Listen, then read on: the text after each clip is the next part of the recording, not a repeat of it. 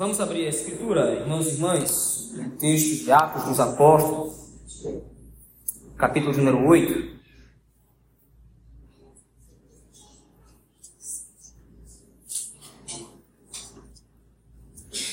Texto de Atos dos Apóstolos, capítulo 8. Com a graça do Senhor, nos dá continuidade às nossas exposições nesse texto.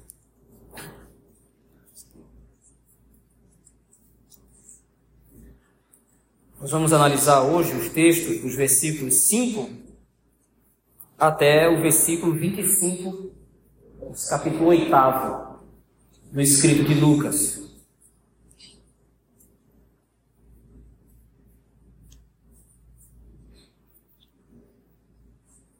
Lucas, no capítulo 8, a partir do versículo 5, assim nos diz o texto da palavra do Senhor. Filipe, descendo à cidade de Samaria, anunciava-lhes a Cristo. As multidões atendiam unânimes as coisas que Filipe dizia, ouvindo-as e vendo os sinais que ele operava. Pois os espíritos imundos de muitos possessos saíam gritando em alta voz. E muitos paralíticos e coxos foram curados. E houve grande alegria naquela cidade. Ora, havia certo homem chamado Simão, que ali praticava a mágica, iludindo o povo de Samaria, insinuando ser ele grande vulto, ao qual todos davam ouvido, do menor ao maior, dizendo: Este homem é o poder de Deus, chamado grande poder. Aderiram a ele, porque havia muito os iludira com mágicas. Quando, porém, deram crédito a Filipe, que os evangelizava a respeito do reino de Deus e do nome de Jesus Cristo, iam sendo batizados, assim homens como mulheres. O próprio Simão abraçou a fé e, tendo sido batizado, acompanhava Filipe de perto, observando, extasiado, sinais e grandes milagres praticados. Ouvindo os apóstolos que estavam em Jerusalém, que Samaria recebera a palavra de Deus, enviaram-lhe Pedro e João, os quais, descendo para lá, oraram por eles, para que recebessem o Espírito Santo, porquanto não havia ainda descido sobre nenhum deles, mas somente haviam sido batizados em o nome do Senhor Jesus. Então lhes impunham as mãos e recebiam estes o Espírito Santo. Vendo, porém, Simão que, pelo fato de imporem os apóstolos as mãos, era concedido o Espírito Santo, ofereceu-lhe dinheiro, propondo: Concedei-me também a mim este poder, para que aqueles sobre quem eu impuser as mãos recebam o Espírito Santo. Pedro, porém, lhe respondeu: Teu dinheiro seja contigo para a perdição, pois julgaste adquirir por meio dele o dom de Deus. Não tens parte nem sorte neste ministério, porque o teu coração não é reto diante de Deus. Arrepende, pois, da tua maldade e roga ao Senhor. Talvez te seja perdoado o intento do coração, pois vejo que estás em fé de amargura e laço de iniquidade. Respondendo, porém, Simão lhes pediu: Rogai vós por mim ao Senhor, para que nada do que disseste sobrevenha a mim. Eles, porém, havendo testificado e falado a palavra do Senhor, voltaram para Jerusalém e evangelizavam muitas aldeias dos samaritanos. Amém. Vamos orar ao Senhor nosso Deus mais uma vez. Pai poderoso, esta tua palavra não é um livro comum, é um livro sagrado, inspirado pelo Espírito Santo. Os homens do passado foram movidos intimamente a escrever esse texto, assim como foi o caso de Lucas, Senhor. E para o bem do teu evangelho, para o bem da tua igreja, escreveu esse texto a fim de que o teu povo fosse edificado. Faze conosco da mesma forma, Senhor Deus. Edifica-nos na tua palavra, edifica-nos na tua verdade. É assim que nós oramos no nome de Jesus Cristo, teu Filho bendito. Amém. Meus irmãos, nós começamos a ver esse capítulo 8 e no sermão anterior, nós vimos que o, o escritor do texto, o autor, no caso Lucas, está entrando numa nova sessão. Embora ele repita muito do que aconteceu na sessão anterior, como nós vimos aí nos versículos de 1 a 4. A perspectiva de Lucas é demonstrar para os seus leitores, no caso para nós também hoje, pelo poder do Espírito Santo, o quanto de fato o Evangelho estava progredindo. Assim como o Senhor Jesus Cristo havia dito, lá no capítulo 1, versículo 8 que nós lemos. Cristo havia dito que os discípulos, todos aqueles que servem ao Senhor, seriam suas testemunhas nas, regiões de Jerusalém, Judéia e Samaria, se encaminhando então até os confins da terra. Lucas então está demonstrando que isso está acontecendo, apesar da grande perseguição promovida por um homem chamado Saulo, o qual nós vimos no sermão passado e veremos mais a respeito dele nas próximas sessões. Agora, a partir do versículo 5, que nós acabamos de ler, Lucas prova aquilo que ele afirmou na sessão anterior. Lucas havia dito, como os irmãos bem se lembram, segundo nós compreendemos a narrativa, que o evangelho vai progredir a despeito das perseguições. A palavra do Senhor vai ser pregada, a palavra do Senhor vai ser anunciada, como muitos fizeram. Enquanto Saulo, depois da morte de Estevão, estava assolando Jerusalém, muitos que fugiam da perseguição ou fugiram da perseguição estavam aproveitando a ocasião de estarem em novas regiões para evangelizar, para pregar o evangelho e assim a igreja do Senhor crescia, o reino do Senhor prosperava e o evangelho também alcançava outras regiões. Agora, Lucas, então, como disse, vai provar que isso de fato está acontecendo. Ele divide esse texto em duas partes. A primeira parte é menor, vai do versículo de número 1 até o versículo 8, que é de fato a comprovação da sessão anterior. Veja aí o texto, por favor. Acompanhe comigo. O versículo 5 apresenta já um personagem conhecido na narrativa, Filipe. Esse Filipe foi um dos sete diáconos ordenados pela igreja e, portanto, pelo Espírito, lá no capítulo número 6, juntamente com Estevão. Filipe, então, descendo à cidade de Samaria, anunciava-lhes a Cristo. Interessantemente, Lucas coloca de maneira muito cirúrgica, de maneira muito precisa essa questão, para demonstrar que o que Filipe estava fazendo era a mesma coisa que Estevão fez, anunciando a Cristo Jesus ele não estava pregando um outro evangelho, ele não estava anunciando uma outra palavra, uma outra forma de salvação. Ele estava pregando a mesma coisa que Estevão fez. E os dois, os dois diáconos, Estevão e Filipe, estavam por sua vez imitando aquilo que os apóstolos fizeram desde o início do capítulo 2. O evangelho, como nós vimos, à luz de todo o capítulo 6 e capítulo 7, o evangelho consiste na apresentação de uma pessoa. O evangelho anunciado pelos discípulos de Cristo não é melhoria de vida, o Evangelho não é cura, o Evangelho não é sinais de prodígios, embora essas coisas estejam acontecendo aqui nesse contexto. O Evangelho é a demonstração clara da pessoa e da obra de Cristo. O que Filipe está fazendo aqui, conforme o registro de Lucas. Ele estava anunciando simplesmente e puramente o Senhor Jesus Cristo. E o efeito disso vai na sequência. Vamos estar aí registrado no versículo 6 as multidões atendiam unânimes. Todos aqueles que estavam ouvindo Filipe, ou todos aqueles que estavam ao redor de Filipe, ou se dirigiam a Filipe, ou a quem Filipe se dirigia, estavam ouvindo unânime, unânimes as coisas que ele dizia, ouvindo e vendo os sinais que ele operava. E Lucas então dá um exemplo desses sinais, né? a expulsão de demônios, como registra aí o versículo 7. Pois os espíritos imundos de muitos processos saíam gritando em alta voz, e muitos paralíticos e coxos foram curados.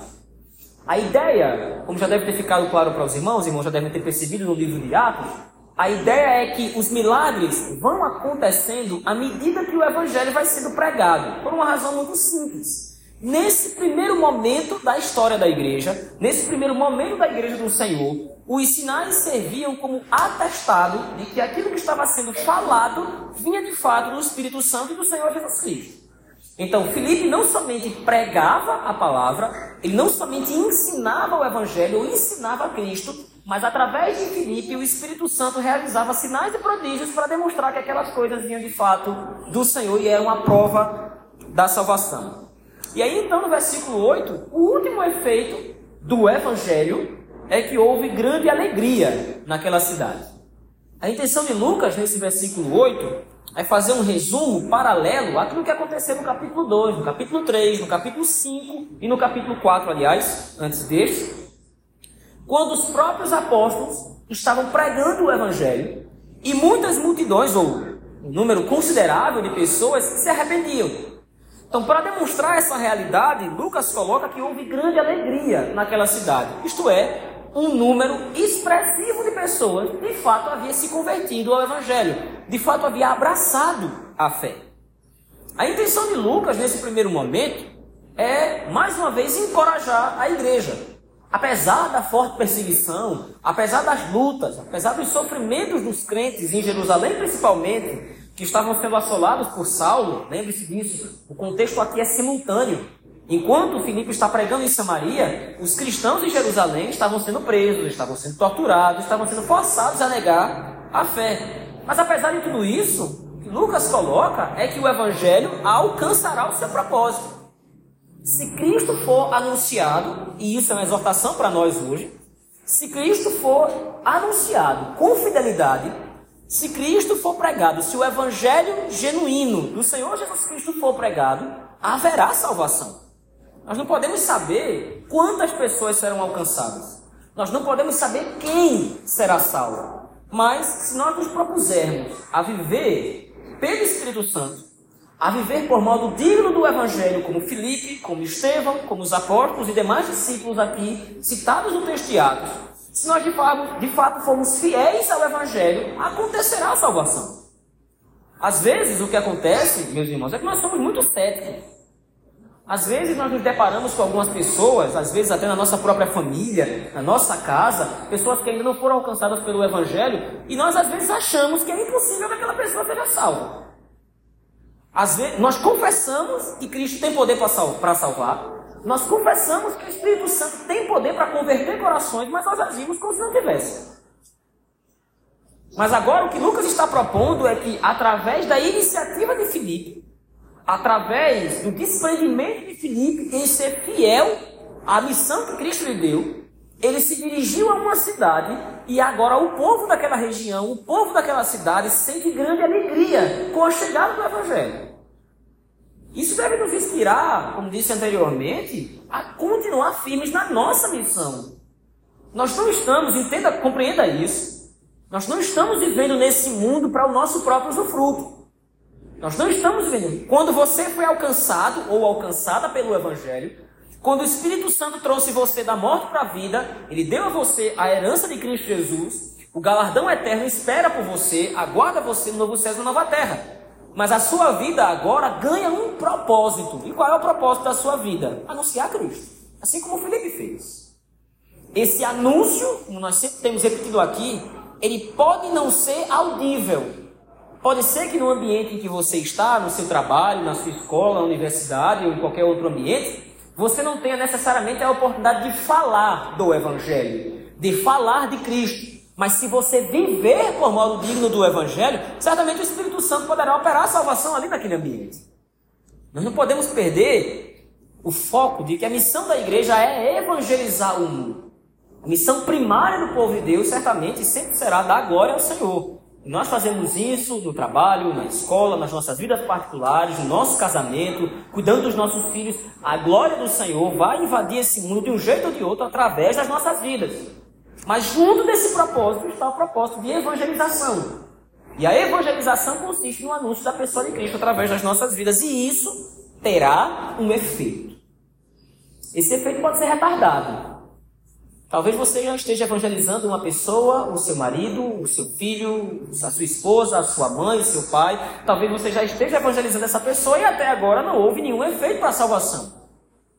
Mas o que Lucas coloca para a igreja é que não pode haver desistência desse propósito. Não pode haver omissão a esse propósito. Nós evangelizamos, nós buscamos a salvação dos homens em oração, nós oramos pelas pessoas, mas nós fazemos isso também através do testemunho que nós prestamos diante do mundo, assim como Felipe fez na cidade de Samaria. Entretanto, Lucas não deixa de fazer uma advertência à igreja. E essa advertência ocupa a maior parte da sessão que nós acabamos de ler. Vai do versículo 9 até o versículo 25, por favor, acompanhe o texto comigo. De maneira mais detalhada, Lucas agora passa a narrar os eventos que envolvem um certo homem, como coloca aí o versículo 9. Veja comigo, por favor.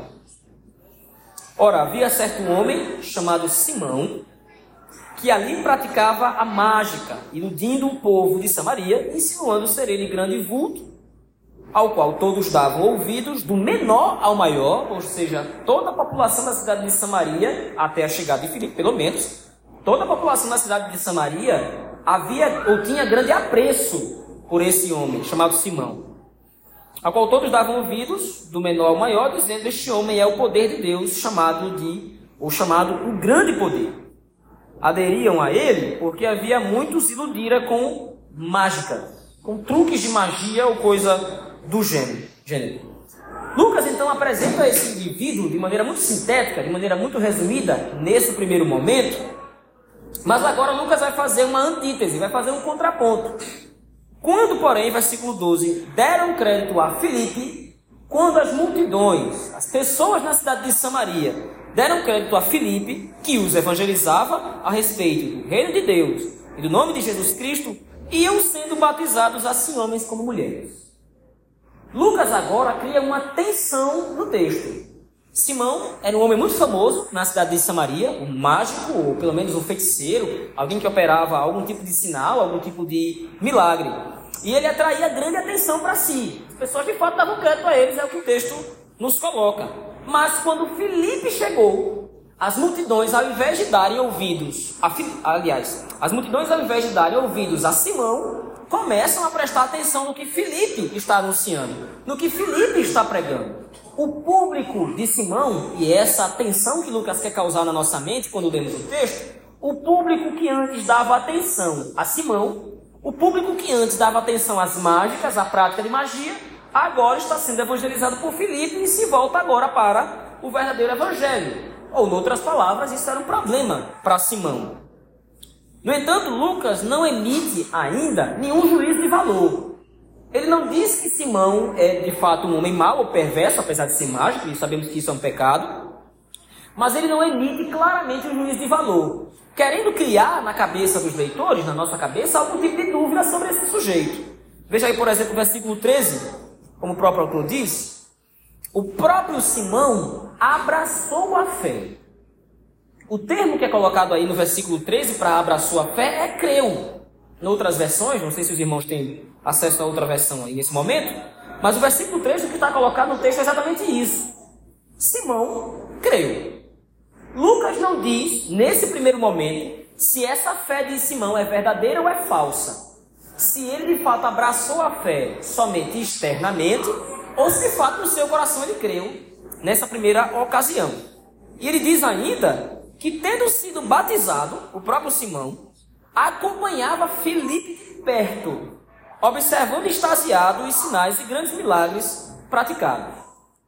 A intenção de Lucas nesse primeiro momento é demonstrar no texto uma advertência para a igreja.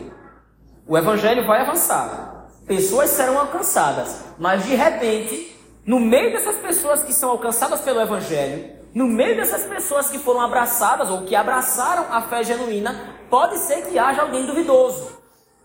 A igreja agora precisa se atentar ao fato de que, embora o evangelho esteja alcançando outras regiões, isso não significa diretamente que todos quantos ouvem o evangelho são verdadeiramente salvos. Embora, como disse anteriormente, repito, Lucas ainda não diz aqui, isso vai ficar claro mais à frente na narrativa, Lucas ainda não disse se Simão foi verdadeiramente alcançado ou não. Mas Lucas coloca a dúvida. Ele era alguém muito famoso na cidade e agora havia perdido o público para Filipe, que estava evangelizando através do evangelho verdadeiro. Partir do versículo 14, então, a narrativa continua. Veja comigo, por favor. Ouvindo os apóstolos que estavam em Jerusalém, em Samaria, receber a palavra de Deus, enviaram então uma comitiva. Enviaram dois representantes. Pedro e João, os quais, descendo para lá, oraram por eles para que recebessem o Espírito Santo, porquanto não havia ainda descido sobre eles, deles, sobre nenhum deles, aliás, o Espírito Santo, mas somente haviam sido batizados em nome do Senhor Jesus Cristo. Nesse momento, é preciso compreender que os apóstolos não é que eles são mais importantes, não é que eles são melhores que Filipe ou que Estevão no passado, por exemplo, nesse texto como nós vimos anteriormente. Mas os apóstolos possuem o ministério específico de serem as testemunhas diretas do Senhor Jesus Cristo. Os apóstolos são responsáveis por lançar o fundamento da igreja. Então agora o Espírito Santo usa restritamente ou especificamente os apóstolos para confirmarem a chegada do Evangelho através da do Espírito Santo. Então Pedro e João agora, quando chegam à cidade de Jerusalém, veem que Filipe já tinha batizado nas águas aquelas pessoas elas já tinham recebido o selo externo da salvação, o selo externo do Espírito Santo, que era o batismo em águas. Mas faltava-lhes, nesse primeiro momento, a evidência pública de que o Espírito Santo, de fato, agora estava se dirigindo também aos gentios. Então os apóstolos oram por aqueles novos convertidos, oram por aquelas pessoas e o Espírito Santo vem. E quando o Espírito Santo desce, Lucas não registra em detalhes, mas à luz, por exemplo, do capítulo 2, é possível deduzir isso claramente, que quando o Espírito Santo, nesse primeiro momento, descia sobre uma pessoa, confirmando que o Evangelho tinha chegado naquela região e que aquela pessoa tinha verdadeiramente abraçado a fé, o Espírito Santo dava algum sinal visível. Muito provavelmente o falar noutros idiomas, como nós vimos que aconteceu no capítulo de número 2.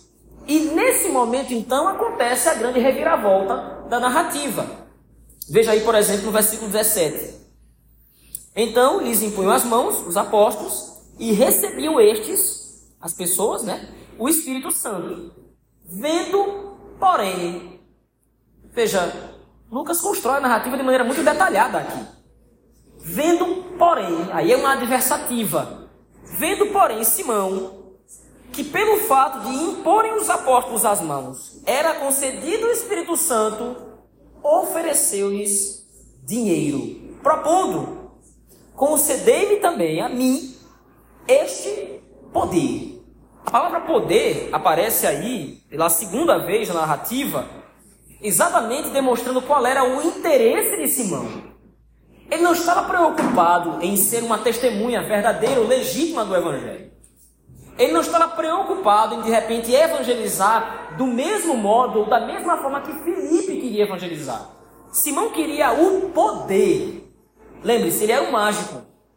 Ele ludibriava a mente das pessoas com poderes miraculosos, ou pelo menos supostamente poderes miraculosos. Ele enganava as pessoas através de poder. Na mente de Filipe, então, segundo o registro de Lucas, a compreensão de Simão é que o evangelho que Filipe estava pregando e o poder de Deus demonstrado através dos apóstolos era somente uma outra forma de magia.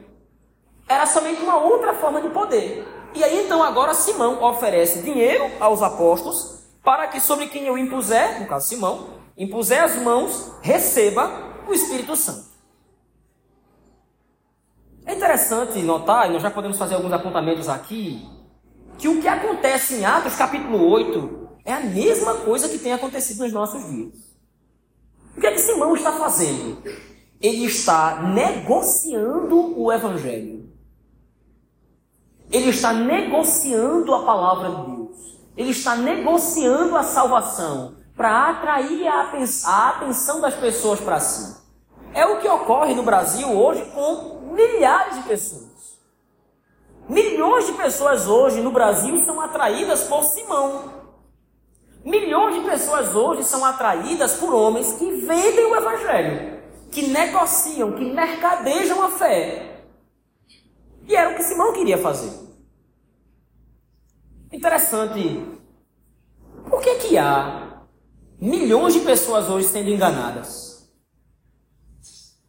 Interessante, um certo pastor, Paul Washer, ele diz isso. Só existe falso profeta porque as pessoas querem ouvir falsos profetas. Só existe falso evangelho porque as pessoas querem dar ouvidos ao falso evangelho.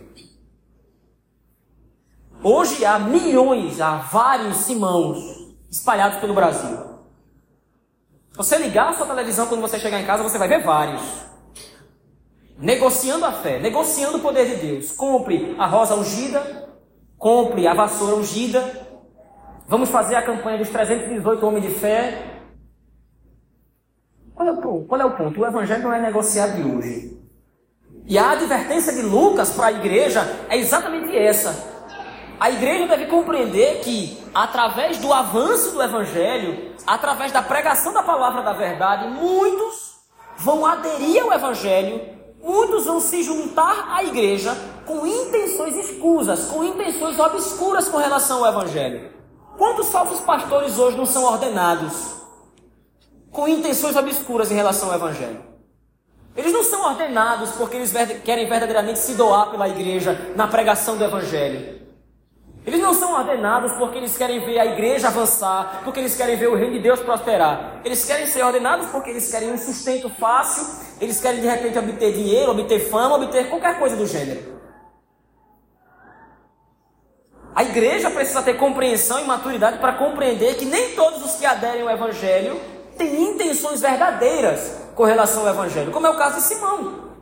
O próprio Lucas colocou, ele abraçou, agora nós compreendemos que somente abraçou externamente, ele abraçou a fé e ele acompanhava Filipe de perto. Estava junto de Filipe e das demais pessoas que, consequentemente, estavam sendo evangelizadas ali. Ele estava junto no momento em que a igreja de Samaria foi plantada. Poderíamos dizer dessa forma, Simão era um membro fundador. Mas ele não era verdadeiramente alcançado pelo Evangelho. Como é que isso se demonstra? Ele quer negociar o Evangelho. Ele quer negociar o poder de Deus. Uma coisa que precisa ficar clara para nós hoje, meus irmãos, é que o Evangelho ele é gratuito.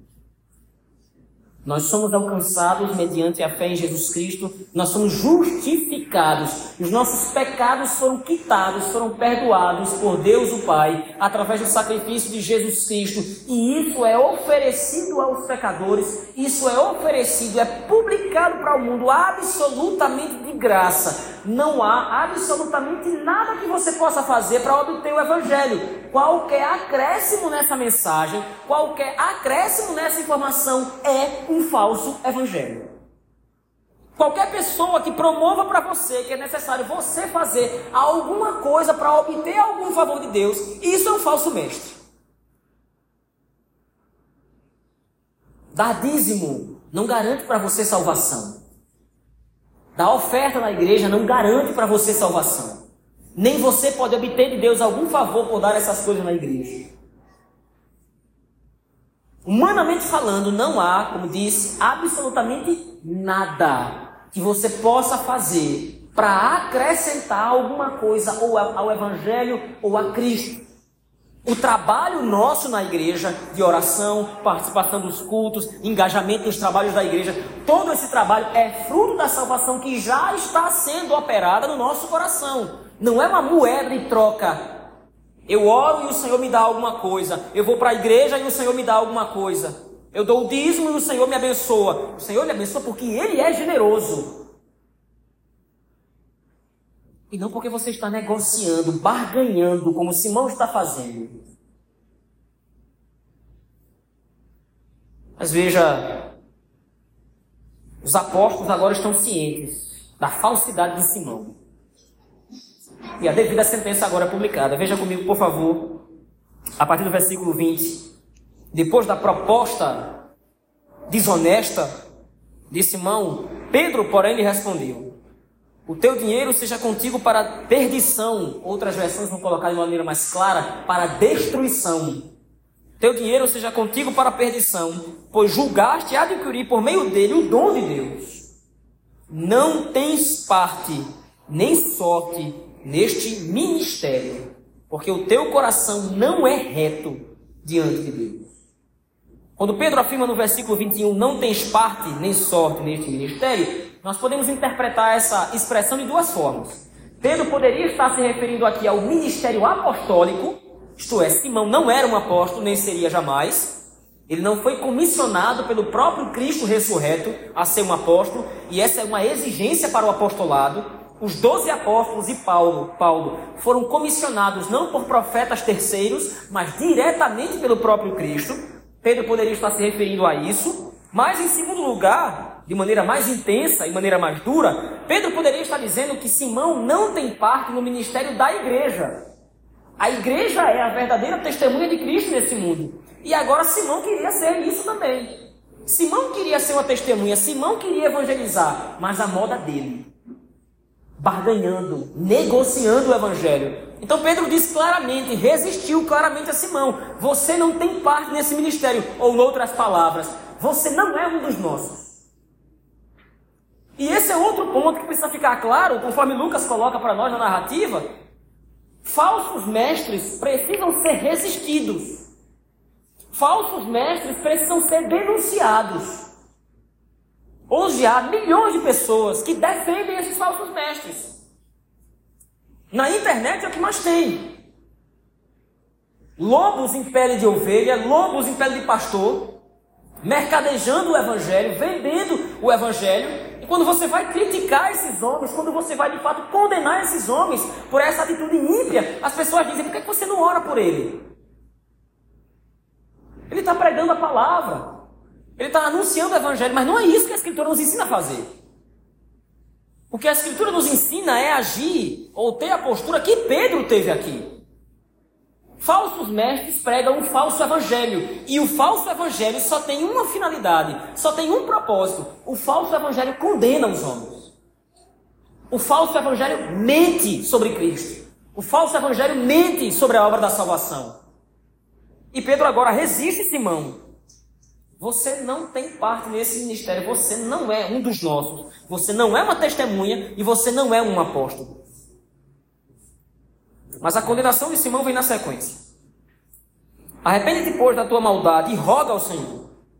Talvez, se você se arrepender de fato, Simão, talvez te seja perdoado em tempo do coração. Pois vejo que estás em fel de amargura e laço de iniquidade. Em outras versões, coloca esse texto de maneira mais clara. Ou em outras versões dizem, você está em laço de inveja o que Simão queria no coração era ter o poder de um apóstolo, era ter o poder de um diácono, de evangelizar, de pregar a palavra, de realizar sinais. Mas Simão não estava comprometido verdadeiramente com o evangelho. Ele está no meio da igreja. Lembre-se disso. Está no meio do povo de Deus aqui entre os que estão sendo batizados, entre os que receberam o batismo nas águas, o selo da nova aliança, entre aqueles que estavam confessando a Cristo, está Simão. Simão, que o seu coração está em fel de inveja, em laço de inveja ou em laço de iniquidade. E ele ainda diz no versículo 24, demonstrando a sua completa incompreensão do que é o Evangelho, ele respondeu, respondendo porém, respondendo, porém Simão lhes pediu, rogai vós por mim. Pedro não havia dito isso. O que Pedro havia ordenado, ou pelo menos o que Pedro havia condicionado Simão a fazer é: se você se arrepender, talvez Cristo lhe perdoe. Se você se arrepender. Mas Simão aqui, compreendendo de maneira terceirizada o evangelho, ele diz: roguem vocês por mim ao Senhor, para que nada do que disseste sobrevenha a mim. Interessante na narrativa, no versículo 25, é que Lucas não registra que Pedro fez isso. Pedro não orou por Simão. Pedro não intercedeu por Simão. Claramente ele era um réprobo. Claramente ele não havia alcançado o evangelho. Se fosse o caso, certamente Simão haveria orado. Aliás, Pedro teria orado por Simão. Teria exortado ele. É você que deve se arrepender. É você que deve confessar o seu pecado ao Senhor. Mas eu vou rogar por você a Cristo. Mas veja aí, por exemplo, o versículo 25. Eles, porém, havendo testificado e falado a palavra do Senhor, voltaram para Jerusalém. E evangelizavam muitas aldeias dos samaritanos. Eles continuaram pregando a palavra a outras pessoas. Eles continuaram evangelizando outras pessoas, Pedro e João. E depois que os apóstolos haviam dado todo o suporte necessário a Filipe. Depois que os apóstolos deram todo o suporte ali àquela igreja que estava começando em Samaria, eles voltaram para Jerusalém e foram evangelizar outras aldeias dos samaritanos. O que o texto coloca para nós, meus irmãos, são duas, dois princípios muito simples. Como nós vimos lá no começo do texto, lá nos versículos de 5 a 8, nós precisamos compreender e crer verdadeiramente que o Evangelho, onde chegar, vai de fato ter os seus frutos visíveis. Onde o Evangelho chegar, ele vai frutificar. Certamente nós precisamos colocar isso na mente. Há verdadeiramente eleitos do Senhor em todos os lugares da terra. Há eleitos do Senhor em todas as partes do mundo. E onde houver um eleito do Senhor, vai ser enviado, vai ser enviado para lá um Filipe, vai ser enviado para lá alguém que vai pregar o evangelho, alguém que vai anunciar, mesmo que seja um único eleito, isolado, no meio do mapa, o Senhor vai fazer com que o evangelho chegue àquela pessoa e aquela pessoa crerá. Como disse anteriormente, às vezes nós assumimos uma postura cética em relação ao Evangelho. Nós não cremos verdadeiramente que o Evangelho pode salvar. Ou pelo menos nós agimos muitas vezes como se não crêssemos nisso. Nós confessamos, aliás, nós sabemos que o Evangelho salva, nós sabemos que o Senhor Jesus Cristo liberta o homem do seu pecado, perdoa o pecado, mas nós agimos como se não tivesse poder para fazer isso. E Lucas registra então os versículos de 5 a 8 para demonstrar: o Evangelho está avançando sim. Eu disse isso na sessão anterior, nos versículos de 1 a 4, e agora eu estou provando. Filipe chegou em Samaria, anunciou a Cristo, e aquela cidade se alegrou em Cristo Jesus. O texto não está dizendo que toda a cidade de Samaria se converteu, mas com certeza um número expressivo de pessoas. Mas em segundo lugar, nós precisamos também estar atentos. Lobos vão se infiltrar no meio da igreja. Certamente, no meio do povo de Deus, haverá pessoas que têm más intenções. Pessoas que, segundo o modelo de Simão, vão querer mercadejar o Evangelho, tratar o Evangelho como uma mercadoria, tratar o Evangelho como um objeto. Mas nós precisamos expandir aqui o conceito para compreender que o que Lucas está colocando é que pode haver no meio da igreja, e certamente haverá, pessoas que têm uma outra compreensão do Evangelho.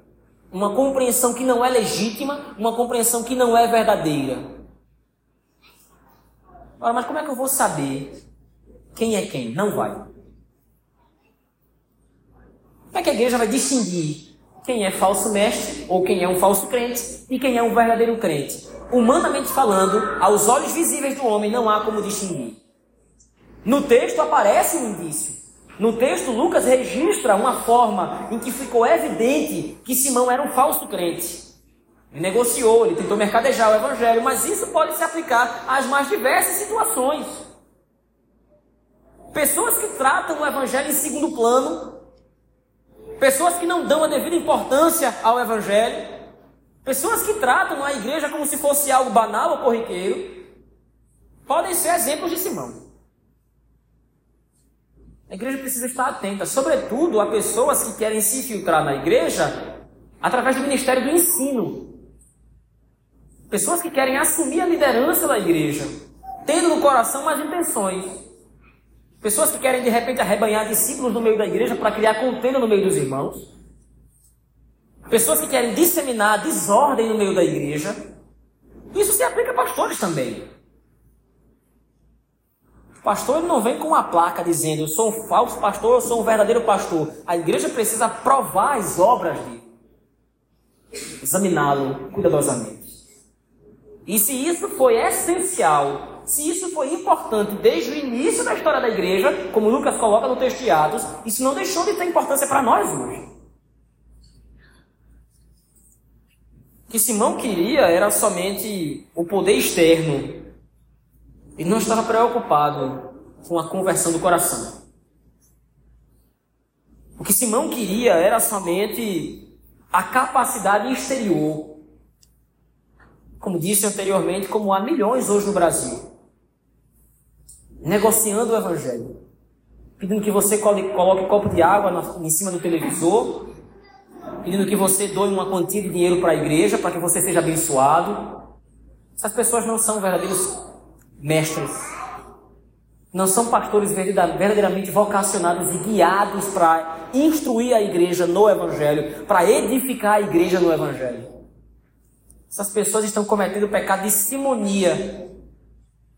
Talvez os irmãos já tenham ouvido falar nessa expressão. Simonia deriva exatamente desse contexto, dessa situação. Simonia é você querer comprar de Deus vantagens, ou querer adquirir vantagens através de dinheiro. E o pecado de simonia tem o seu nome exatamente por causa de Simão, o mágico, que a gente de maneira falsa no evangelho quis negociar a fé.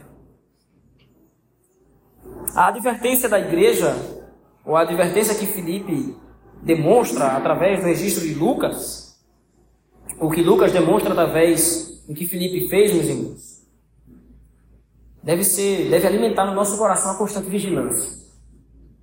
Como disse anteriormente, concluo aqui. O evangelho vai prosperar. Não duvide disso. Se você tem parentes, se você tem pessoas que você conhece não são crentes, continue evangelizando. Continue orando por essas pessoas. Se for a vontade do Senhor, o Espírito Santo vai alcançar essa pessoa e ela vai ser trazida da fé, mais cedo ou mais tarde. O seu trabalho, a sua missão como crente do Senhor Jesus Cristo é ser testemunha. Pregue a palavra. Viva por modo digno do Evangelho. O Evangelho vai alcançar. O Evangelho vai gerar frutos. Mas, falando para a igreja de modo geral agora, cuidado com aqueles que entram no nosso mundo. Estejamos atentos à membresia da igreja. Estejamos atentos àqueles que estão ao nosso redor. Pode haver um Simão. Pode haver um Simão no nosso mundo.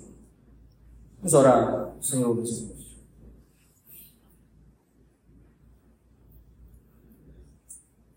Pai poderoso,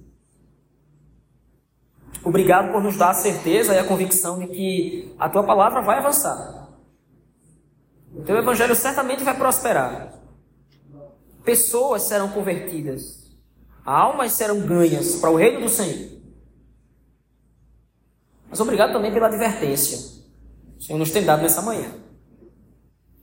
A compreensão de que nem todas as pessoas que adentram a igreja, nem todas as pessoas que externamente abraçam a fé, têm intenções legítimas, intenções saudáveis com relação ao Evangelho. Nos ajuda. Dá-nos prontidão, vigilância.